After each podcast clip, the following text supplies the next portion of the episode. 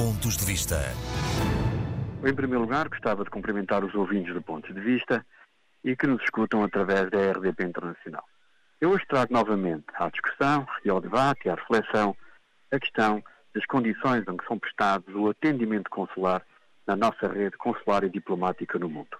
E volto com esta questão porque o Reino Unido, que já tem tido vários episódios nesta matéria, pois tem um problema crónico de atendimento há vários anos, está outra vez a ver uma situação de enorme dificuldade que infelizmente atravessa a maioria ou praticamente a totalidade dos grandes postos consulares que atendem comunidades portuguesas no estrangeiro que são importantes. O Reino Unido é um caso paradigmático porque nós, há cerca de dois anos, neste caso o grupo parlamentar do PSD, devido à necessidade dos portugueses que ali residem procederem ao seu registro de residência, solicitámos medidas excepcionais várias vezes no plenário da Assembleia da República, na Comissão de Negócios Estrangeiros, na Comissão de Assuntos Europeus, através de comunicados, através de iniciativas legislativas e nunca fomos ouvidos. Apenas, em meados de maio, a quando da ida da Secretária de Estado a Londres, ela decidiu então que o Consulado de Portugal em Londres e de Manchester pudessem estar abertos ao sábado e prometeu, apesar de estarmos a um mês do final do prazo, o recrutamento de mais funcionários para estes postos.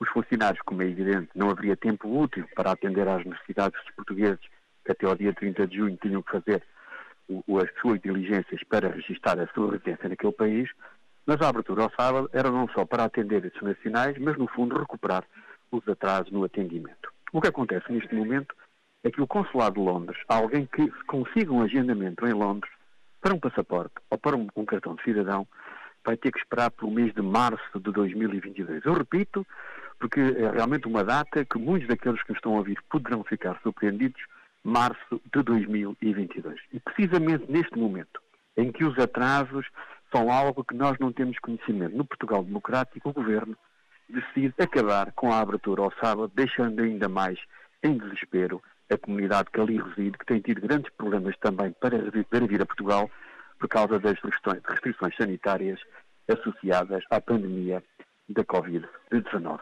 Esta forma de não perceber, não ter sensibilidade para os 400 mil portugueses que ali residem é gravíssima. Mas mais grave ainda é o facto de termos o Consulado de Paris com prazos de marcação para o próximo mês de dezembro, praticamente em 2022, consulados nos Estados Unidos também no primeiro trimestre de 2022, isto é claramente uma situação insustentável. Ao ponto de termos crianças que nasceram neste período e que não conseguem ter a sua documentação e que os pais não conseguem viajar para Portugal com eles, momento muitas vezes importante para que tenham conhecimento da sua família, para que possam muitas vezes os seus avós ter a oportunidade de os ver.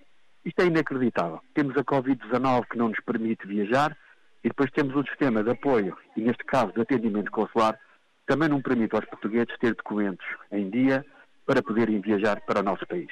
É muito fácil ter discursos de circunstância. É muito fácil fazer anúncios. É muito fácil prometer. Está ao alcance de qualquer ouvinte da RDP Internacional. Mas quando fizesse cargos governativos, é fundamental ter medidas que vão ao encontro dos cidadãos. A política é resolver o problema das pessoas e o cargo político é procurar, dentro das suas possibilidades, solucioná-los. O que está a acontecer à nossa rede consular é uma forma inacreditável de falta de sensibilidade para este país repartido pelo mundo. Muitas vezes ouço que somos 15 milhões de portugueses, mas para alguns, sobretudo para aqueles que têm decisões políticas em Portugal, aparentemente, só os que residem no território de Portugal, e apenas alguns também por vezes, é que são verdadeiramente portugueses.